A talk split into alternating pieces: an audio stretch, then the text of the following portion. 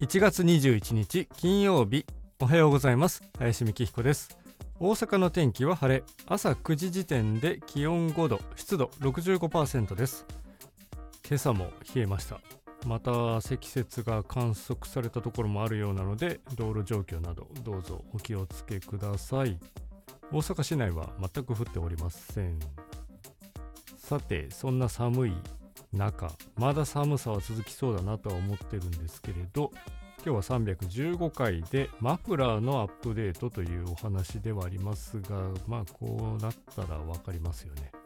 恒例のモンベルギアの紹介になりますが概要欄にシャミースマフラーというものの写真とリンクを貼っておりますがこちらのですねもともと黄色いものを持っております。持っていました。過去形。なんですがいつ買ったのかな？もう6年じゃ効かないかもしれないですね。67年経ってると思うんですよね。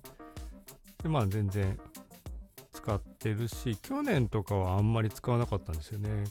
無印のカシミヤのストールとかを巻いてたんですけどなんか今年はまた引っ張り出してきて黄色をつけてたんですけどまあこれいいよっていう形でですね友人に勧めてたんですよ。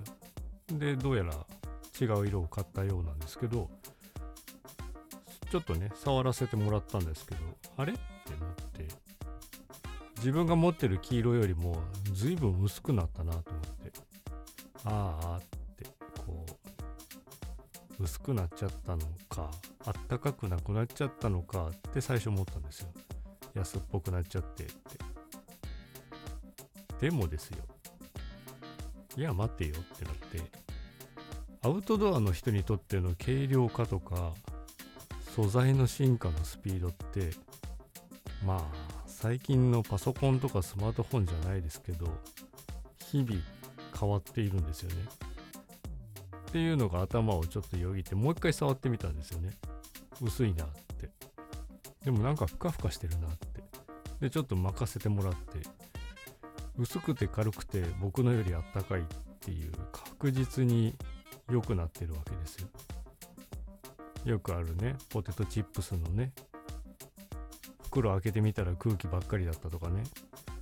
真ん中で2つに割れるチョコ菓子のねあれがどんどん小さく短くなる値上げをしているとかああいうのじゃないわけなんですよ。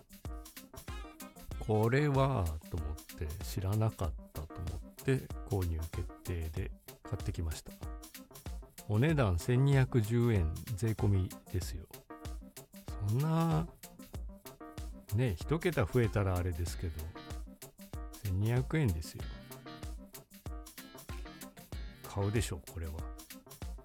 まだまだ寒いし。そしてまあなんでしょうね。結構使いやすいんですよね。いわゆるマフラーといえばマフラーなんですけど、まあ、ちょっと膝寒いなとかだったらばだいぶタオル地な感じタオルな長さロングタオルな感じなので使い勝手がいいのでまあ自分はしたことないけれどお腹が冷えそうと思ったらお腹に腹巻きのように巻くこともできるでしょうしそれぐらい長いというやつなので。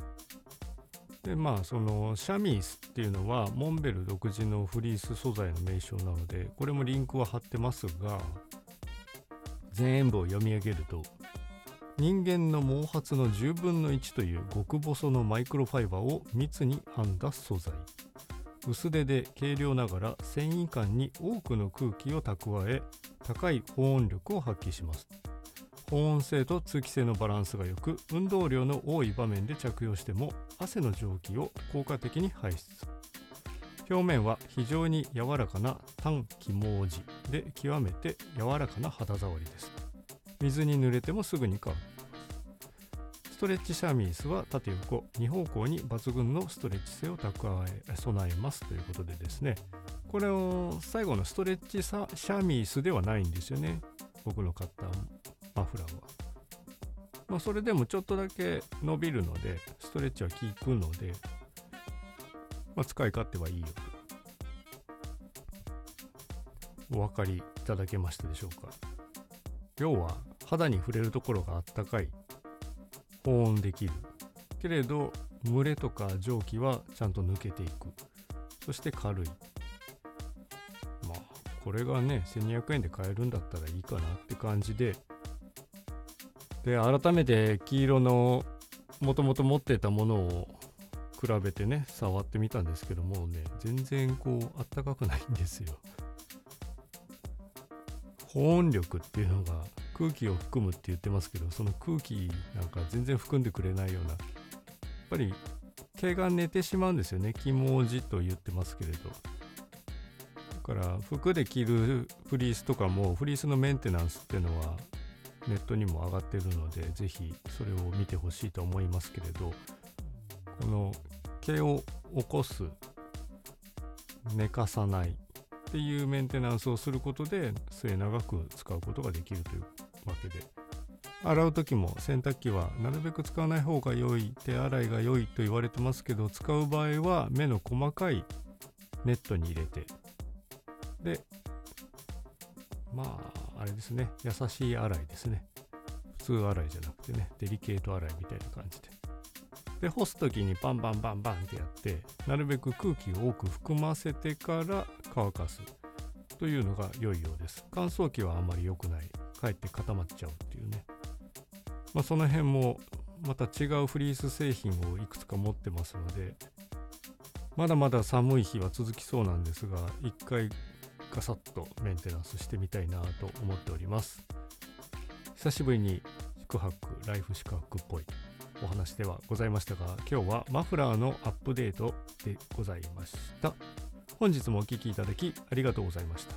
では皆様良い一日をお過ごしください。林美希彦でした。